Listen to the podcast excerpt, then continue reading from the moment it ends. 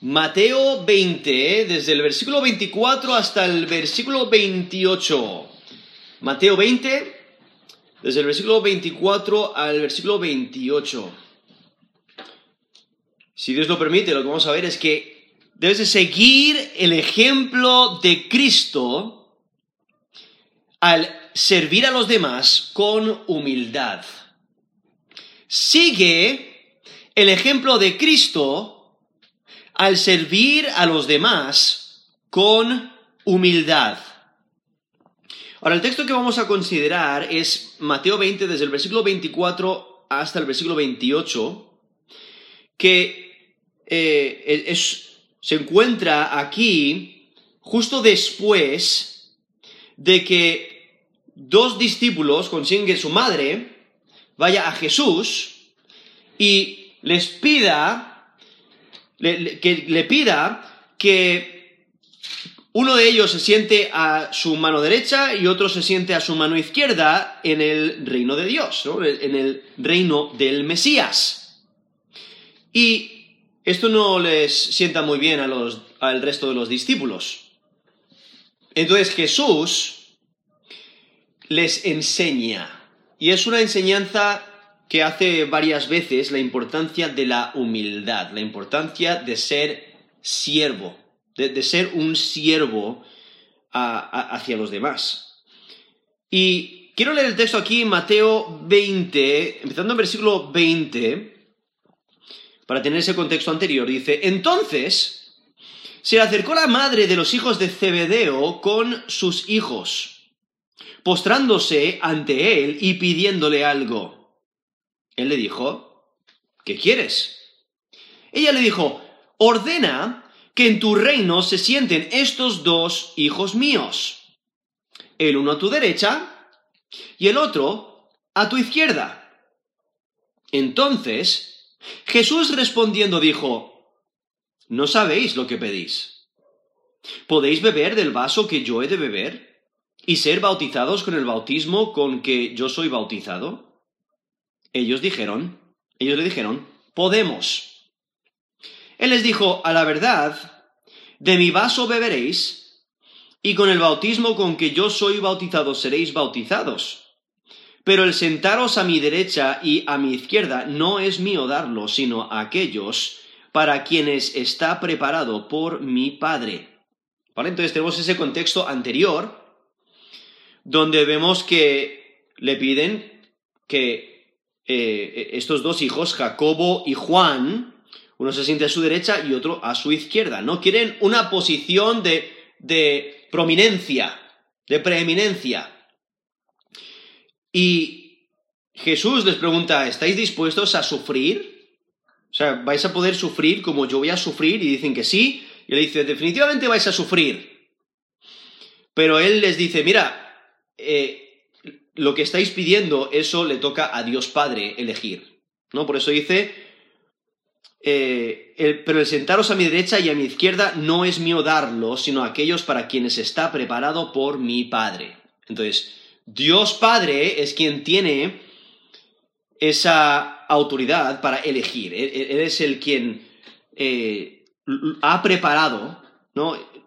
Y tiene estos lugares para personas específicas. Dios Padre es quien e, escoge. Entonces, ¿qué es lo que ocurre? Versículo 24. Cuando los diez, ¿quiénes son los diez? Los otros diez discípulos, los otros diez apóstoles. Cuando los diez oyeron esto, se enojaron contra los dos hermanos. Entonces Jesús llamándolos dijo, ¿sabéis que los gobernantes de las naciones se enseñorean de ellas y los que son grandes ejercen sobre ellas potestad? Mas entre vosotros no será así, sino que el que quiera hacerse grande entre vosotros será vuestro servidor. El que quiera ser el primero entre vosotros será vuestro siervo. Como el Hijo del Hombre no vino para ser servido, sino para servir y para dar su vida en rescate por muchos. Eso es Mateo y he leído eh, capítulo 20 desde el versículo 20 hasta el versículo 28. Nuestro texto, si Dios lo permite, es desde el versículo 24 hasta el versículo 28, donde vemos a Jesús enseñando a sus discípulos la importancia de ser siervos, la importancia de humillarse delante de Dios y delante de los demás, ¿no? Servir en humildad, porque vemos la reacción de estos diez, discípulos, que es incorrecta, pero al mismo tiempo hay que recordar que la petición de los primeros dos, de Jacobo y Juan, también era incorrecta, no, no están actuando correctamente.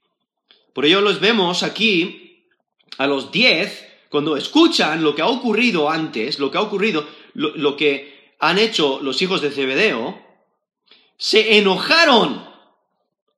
¿Por qué están enojados? están enojados porque los otros se les han anticipado. E, e, ellos también desean esas posiciones. Y los diez, discípulos reaccionan con envidia más que con preocupación por Jacobo y Juan. No están preocupados por eh, esa actitud que, eh, que tienen los hijos de Cebedeo, eh, ese, pecado, no están preocupados por ellos en ese sentido, sino que están preocupados porque quizás eh, ellos van a salir perdiendo. Quizás Jesús les va a conceder esas posiciones y están preocupados de que ellos van a perder y no van a conseguir esos puestos que tanto desean.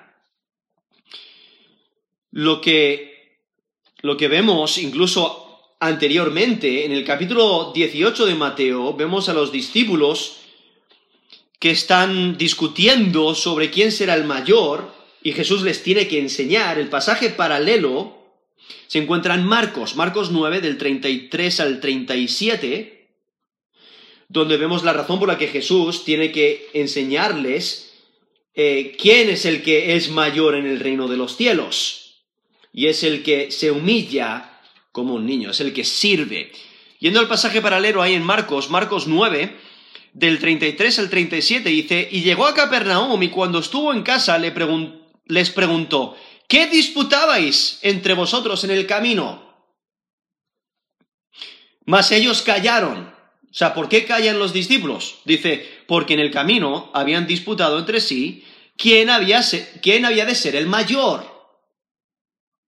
Entonces él se sentó y, llamó a los doce y les dijo, si alguno quiere ser el primero, o el, preeminente, el más grande o el, mayor entre los demás, si alguno quiere ser el primero, será el postrero de todos y el servidor de todos. Y tomó a un niño y lo puso en medio de ellos y tomándole en sus brazos les dijo, el que reciba en mi nombre a un niño como este, me recibe a mí, y el que a mí me recibe, no me recibe a mí, sino al que me envió.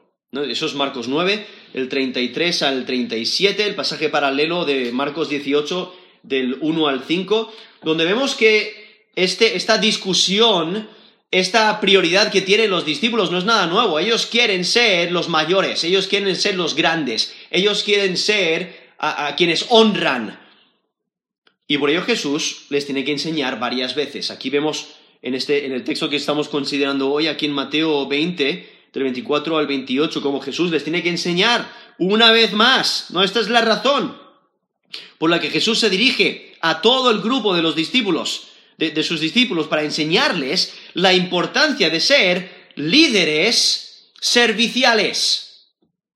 Deben de liderar como siervos. Y por ello empieza aquí en versículo 25 diciendo, entonces Jesús llamándolos, dijo, sabéis que los gobernantes de las naciones se enseñorean de ellas, y los que son grandes ejercen, eh, ejercen sobre ellas potestad. Mas entre vosotros no será así sino que el que quiera hacerse grande entre vosotros será vuestro servidor. y el que quiera ser el primero entre vosotros será vuestro siervo. Y entonces vemos ahí eh, eh, esa enseñanza que luego Jesús lo, lo zanja en su propio ejemplo en versículo 28, cuando dice, como el Hijo del Hombre.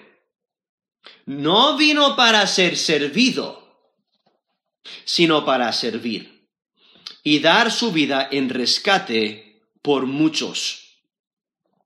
Aquí vamos a Jesús empezando con, con lo que todo el mundo puede ver, el resto de las naciones, el mundo que te rodea.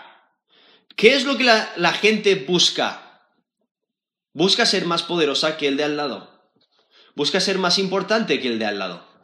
Y cuando tienen autoridad, ¿qué es lo que hacen? Oprimen a los demás. Se aseguran que todo el mundo sabe que tienen autoridad. Se asegura que todo el mundo sabe que son más poderosos, más fuertes. Y oprimen y dañan y se aseguran que los demás se someten a ellos.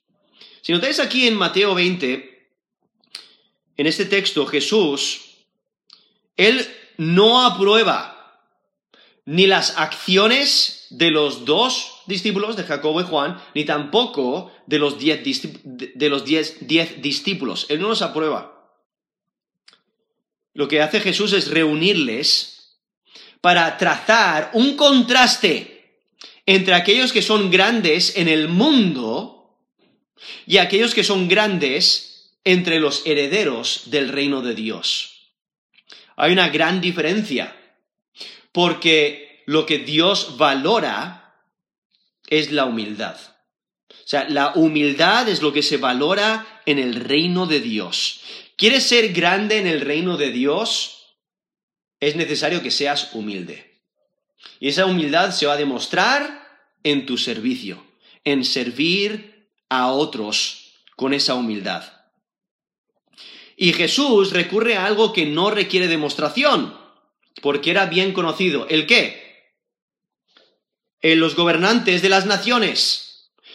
Hay que recordar que en el contexto en el cual Jesús está enseñando, Roma tiene poder.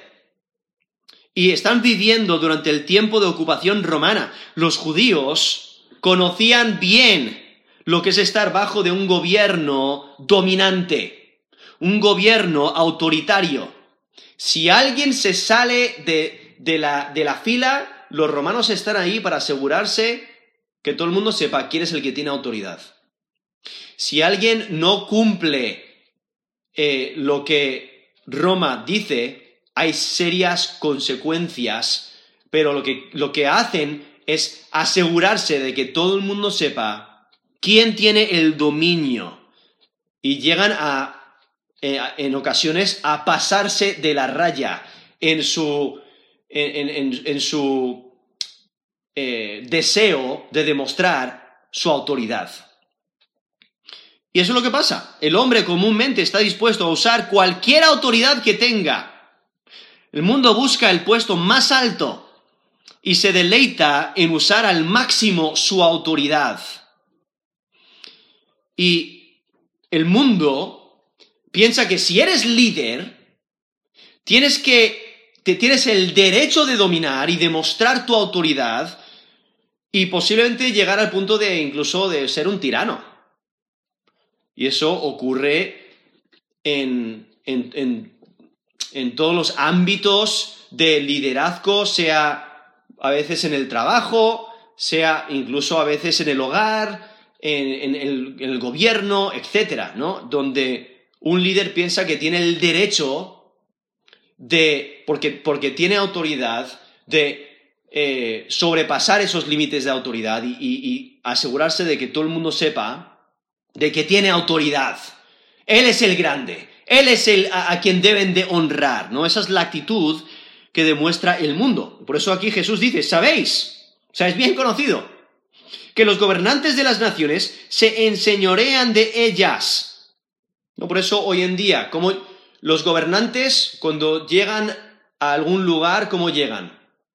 Llegan en, en, un, en, su propio vehículo eh, no, llegan con, con, con, pompa, ¿no? Llegan con, con ah, eh, mucho lujo, mucha demostración de poder, con quizás la policía enfrente de ellos, ¿no? Con las banderitas, eh, y requieren que todos les honren y si no les honran o si les miran mal, pues tienen problemas, ¿no? Eh, demandan esa honra, demandan que les, que les sirvan a ellos. Y bueno, tienen un montón de asistentes, un montón de personas que están constantemente haciendo lo que ellos piden, ¿no?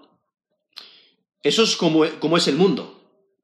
Pero Jesús dice en versículo 26, mas entre vosotros,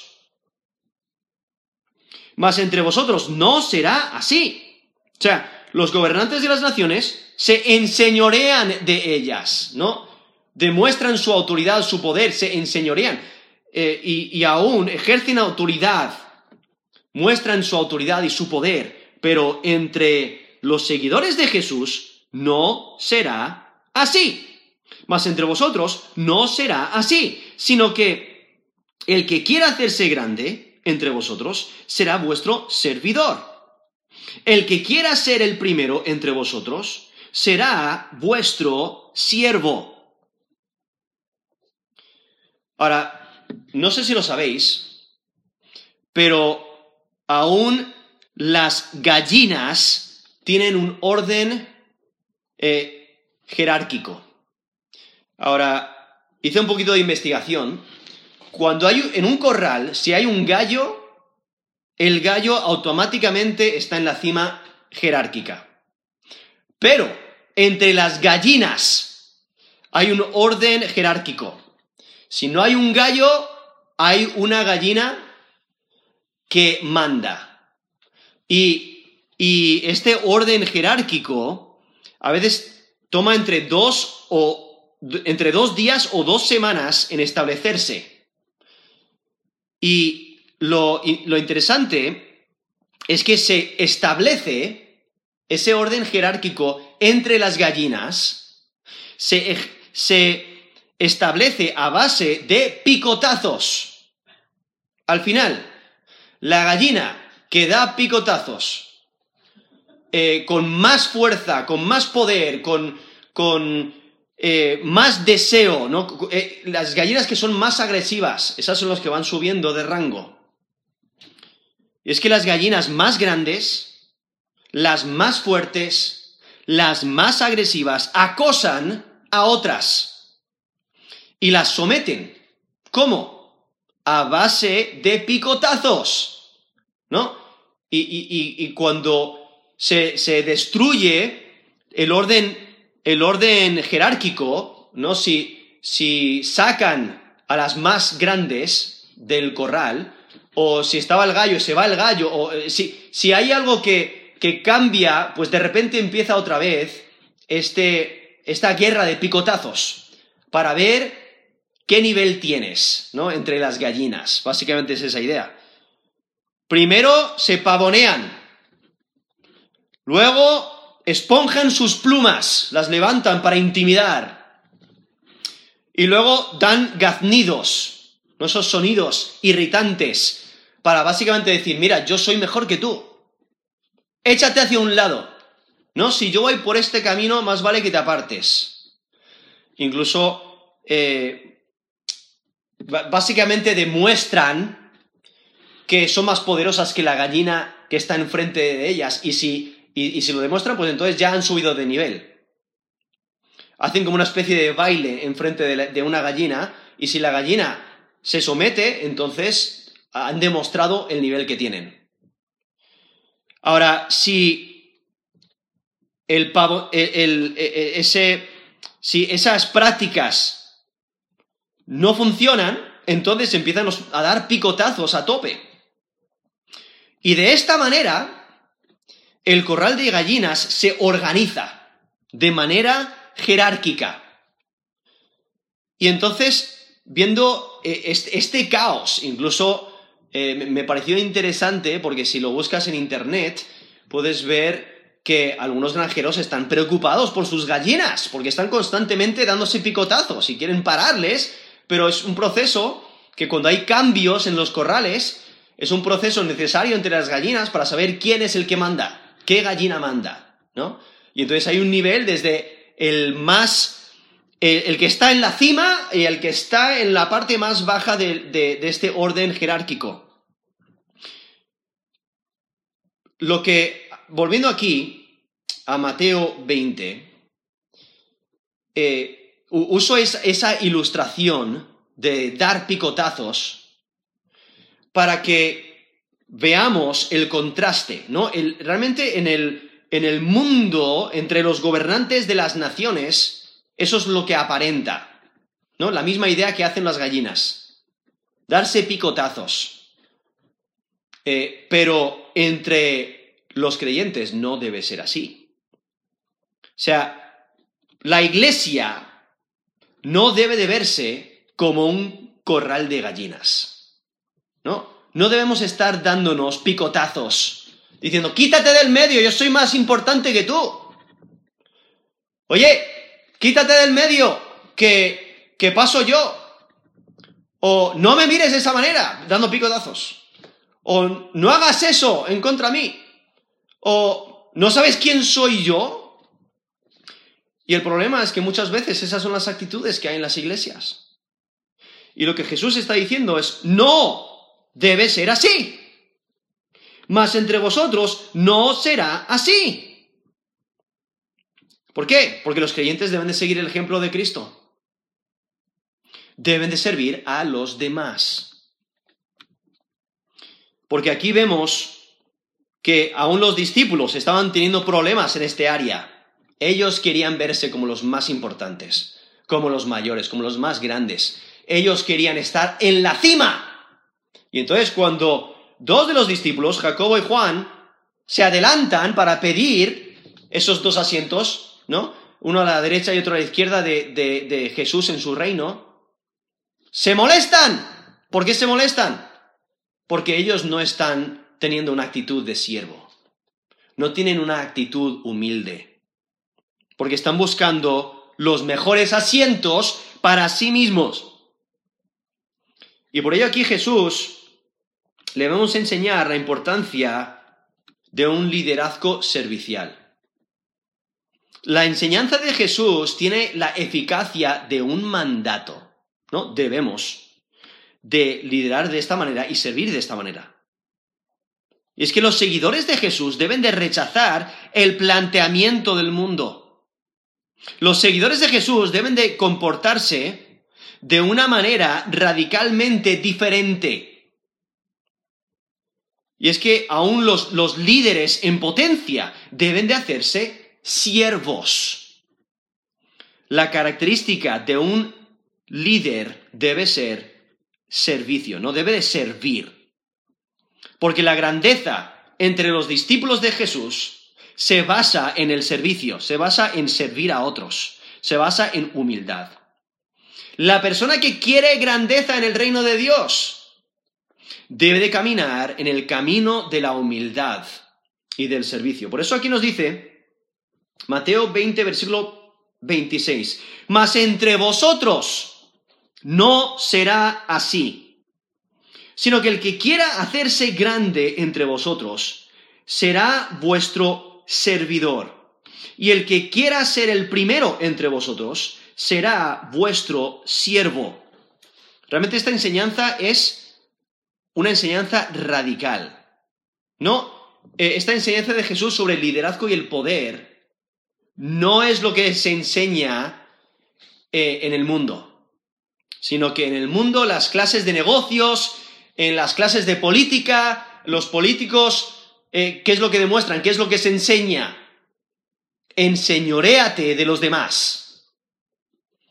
Haz todo lo posible para que todos sepan que tú eres mucho más importante que ellos y que los demás te tienen que honrar, te tienen que besar la mano, se tienen que apartar de a, un lado cuando tú pasas por ahí, deben de bajar la cabeza en sumisión eso es lo que se enseña en el mundo, pero entre los creyentes no debe ser así.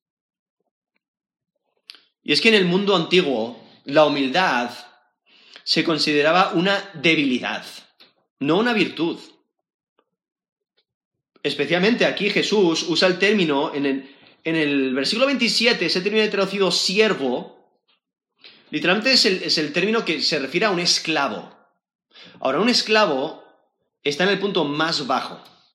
No, no tiene ninguna clase de autoridad, pero lo que Jesús está diciendo, el, el esclavo es el que, o sea, cuando eres líder debes de actuar, debes de vivir, debes de humillarte como un esclavo. O sea, imagínate, un siervo o un esclavo que recibe liderazgo. Y es que cualquiera que quiere ser grande debe ser siervo. Y es que los seguidores de Jesús deben de liderar, por ejemplo, y no están exentos de trabajo servil e insignificante. No, debemos de servir. Y la idea central es que los líderes deben de facilitar y empoderar a otros en vez de ejercer poder para uno mismo. El pensar, yo soy primero, yo soy el más importante. Entonces, eh, yo lo voy a hacer y, me vais a seguir a mí, aunque sea la fuerza. No.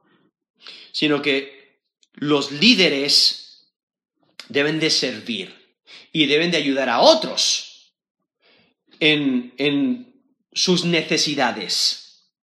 Deben de servirles y estimarles como superiores a ellos mismos. Y por ello aquí dice en versículo 26, sino el que quiera hacerse grande entre vosotros sea vuestro servidor. El que quiera ser el primero entre vosotros será vuestro siervo. Si notáis, Jesús conecta los grandes del versículo 26 con los primeros del versículo 27. Jesús tiene la simple exaltación en la mente. No debes de exaltarte a ti mismo, debes de servir a los demás debes de humillarte, primero delante de Dios, pero también delante de los demás, ¿no? Servir con humildad.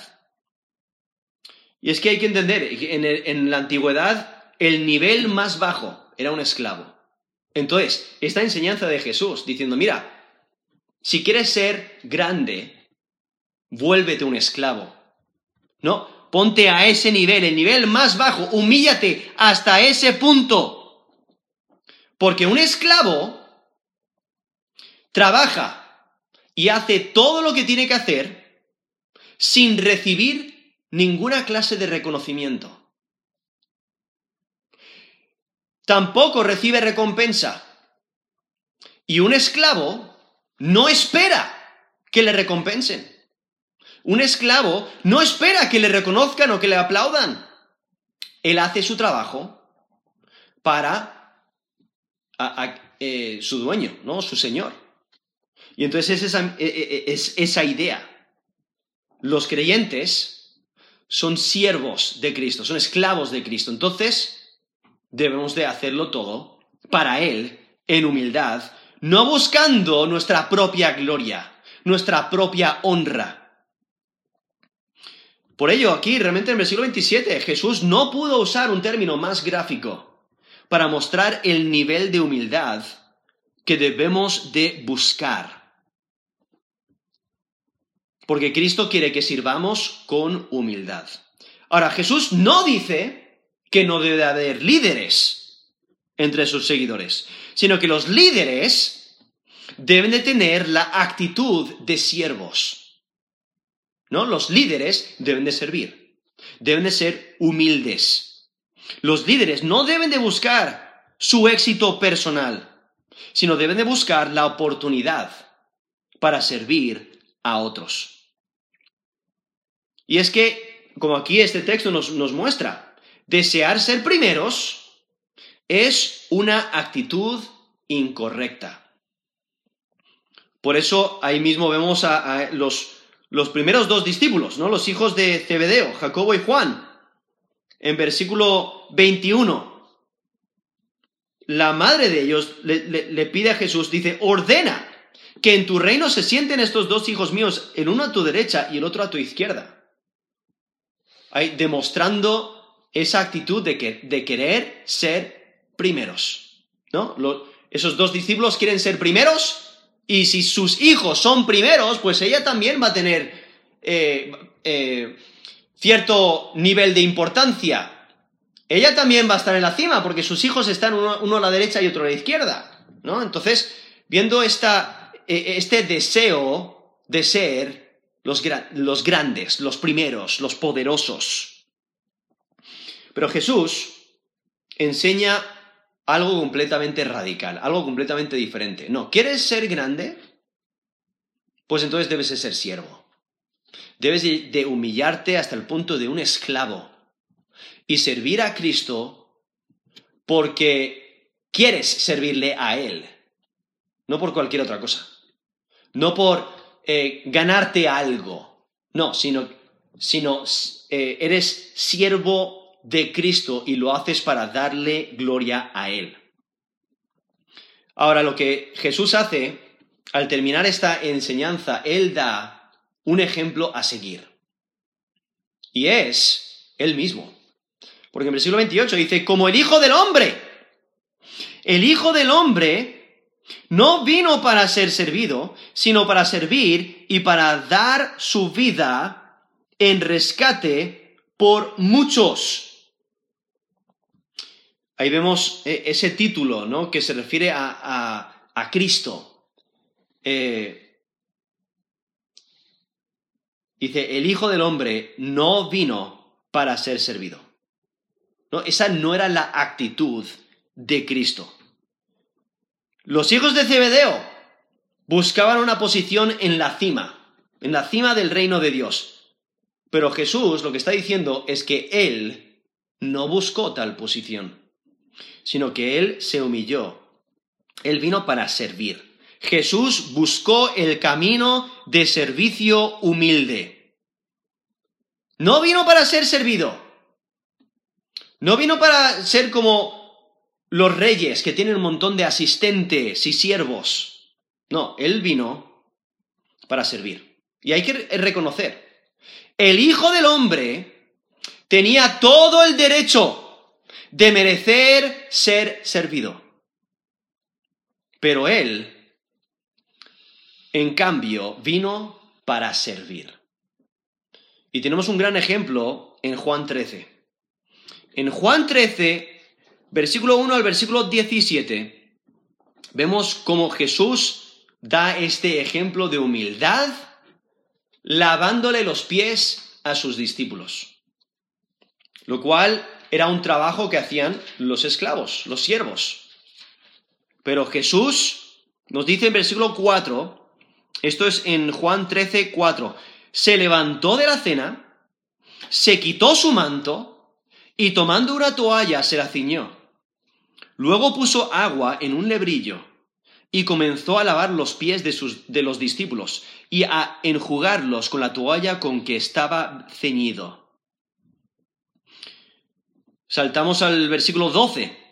Dice así que después que les hubo lavado los pies, tomó su manto, volvió a la mesa y les dijo, ¿sabéis lo que os he hecho?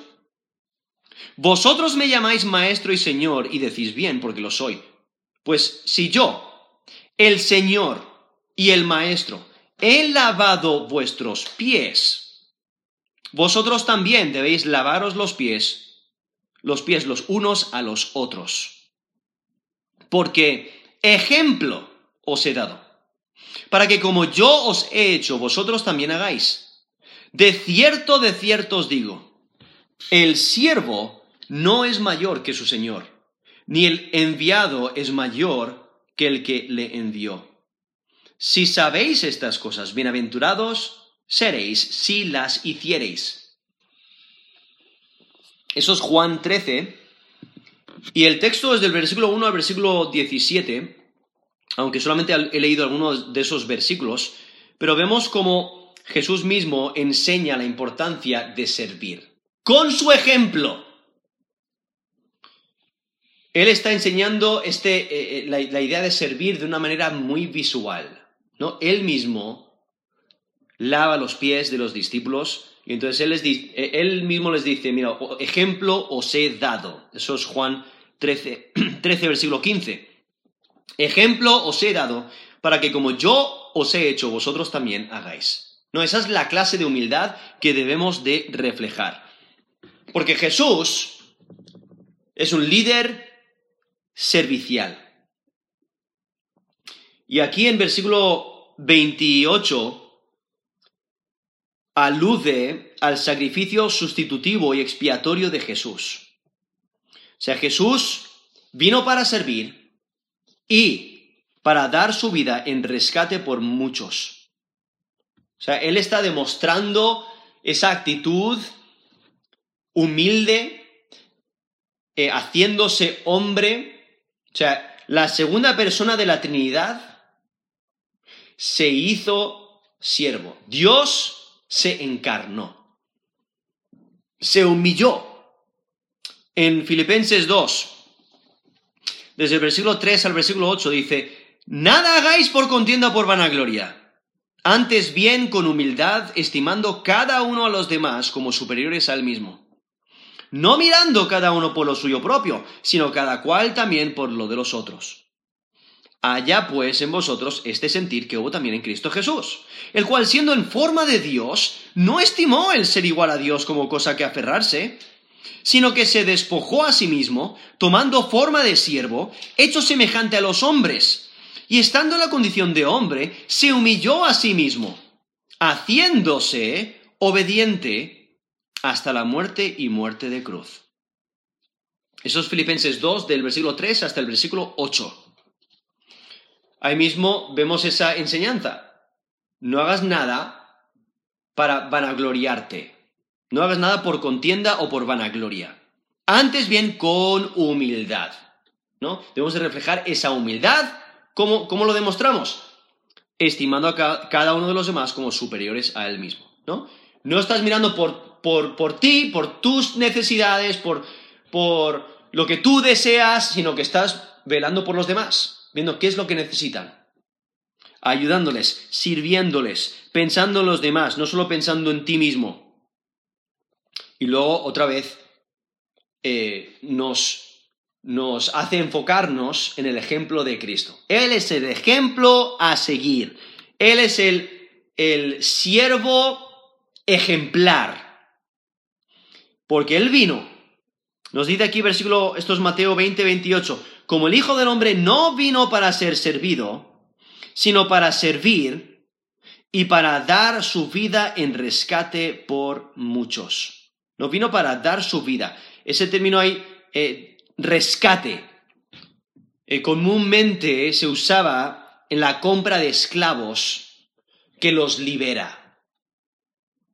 Y entonces e, es el pago de compra que libra al esclavo. O sea, nosotros siendo esclavos al pecado, Cristo muere en nuestro lugar, derrama su sangre y nos compra y nos libera. ese pago de compra nos libra de nuestra esclavitud. En 1 de Pedro 1, del 18 al 19 dice, sabiendo que fuisteis rescatados de vuestra vana manera de vivir, la cual recibisteis de vuestros padres, no con cosas corruptibles, como oro o plata, sino como la sangre preciosa de Cristo, como de un cordero sin mancha y sin contaminación. Eso es primera de Pedro, capítulo 1, desde el versículo 18 hasta el versículo 19. Viendo, Cristo entregó su vida por la nuestra. E, e, está hablando de e, Él muriendo en nuestro lugar. Es un sacrificio sacrificio sustitutivo y expiatorio. Y Él paga por nosotros. Él viene para rescatarnos, para librarnos, para darnos vida. Él da su vida para que nosotros tengamos vida. Él muere por nosotros para que nosotros no tengamos que morir. Y por ello nos rescata. Y viendo este ejemplo de, Cristo, entregándose, no, no pensando en lo que era cómodo para Él, no pensando en lo que era mejor para él, o no pensando que él era demasiado eh, majestuoso para humillarse, no, sino que él demuestra esa humildad ejemplar que nosotros debemos de reflejar. Y, vemos cómo Jesús desea tanto que sus seguidores reflejen esta actitud de humildad. Por ello vemos otra, otra escena donde Jesús enseña esta idea de humillarse y de, de ser siervo en Mateo 23. Mateo 23, de, en versículo, Mateo 23, versículo 10, dice, ni seáis llamados maestros porque uno es vuestro maestro, el Cristo. El que es el mayor de vosotros sea vuestro siervo, porque el que, el que se enaltece será humillado y el que se humilla será enaltecido. Viendo esos valores del reino de Dios, ¿no? Dios exalta al que se humilla. El mundo, ¿qué es lo que, qué es lo que exalta? Al que se enaltece a sí mismo, al que es independiente, al que, al que puede solo, al que es poderoso, al que es fuerte, al que es grande. Y el mundo lo exalta, lo aplaude. Pero el reino de Dios no es el caso sino que lo que Dios enaltece es el que se humilla. Y por ello vemos este, esta enseñanza de Jesús, volviendo aquí a Mateo 20, donde Jesús usa esta situación para enseñar la importancia de un liderazgo servicial. Y es que debes de seguir el ejemplo de Cristo al servir a los demás con humildad. Ahora, ¿cómo sabes si estás sirviendo eh, con humildad? ¿Cómo sabes si eres un líder servicial? Si eres un líder servicial, no necesitas reconocimiento. No necesitas recompensa. No necesitas aplauso. Ni siquiera necesitas ser visto porque haces lo que haces para tu Señor. Si eres un líder servicial, servirás para agradar a Dios y no a los hombres. No te molestarás si otros, si otros te tratan como un siervo. Harás lo que tienes que hacer para Cristo. Si eres un líder servicial, no te molestarás si te critican. No esperarás que te honren. Incluso no esperarás nada a cambio. No pensarás que eres mejor que otros. No buscarás el aplauso de los hombres. Y no te quejarás si nadie te ayuda. Harás tu trabajo con todas tus fuerzas Harás tu trabajo con entusiasmo. Harás tu trabajo sin excusas. Y no, murmurarás contra otros. No criticarás a otros. No pensarás que eres mejor que otros.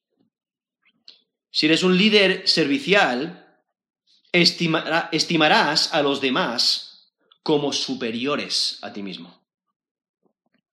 Y no te molestarás si otro se lleva el reconocimiento por la obra que tú has hecho.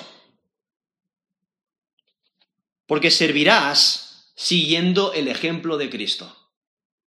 Servirás para dar gloria a Dios.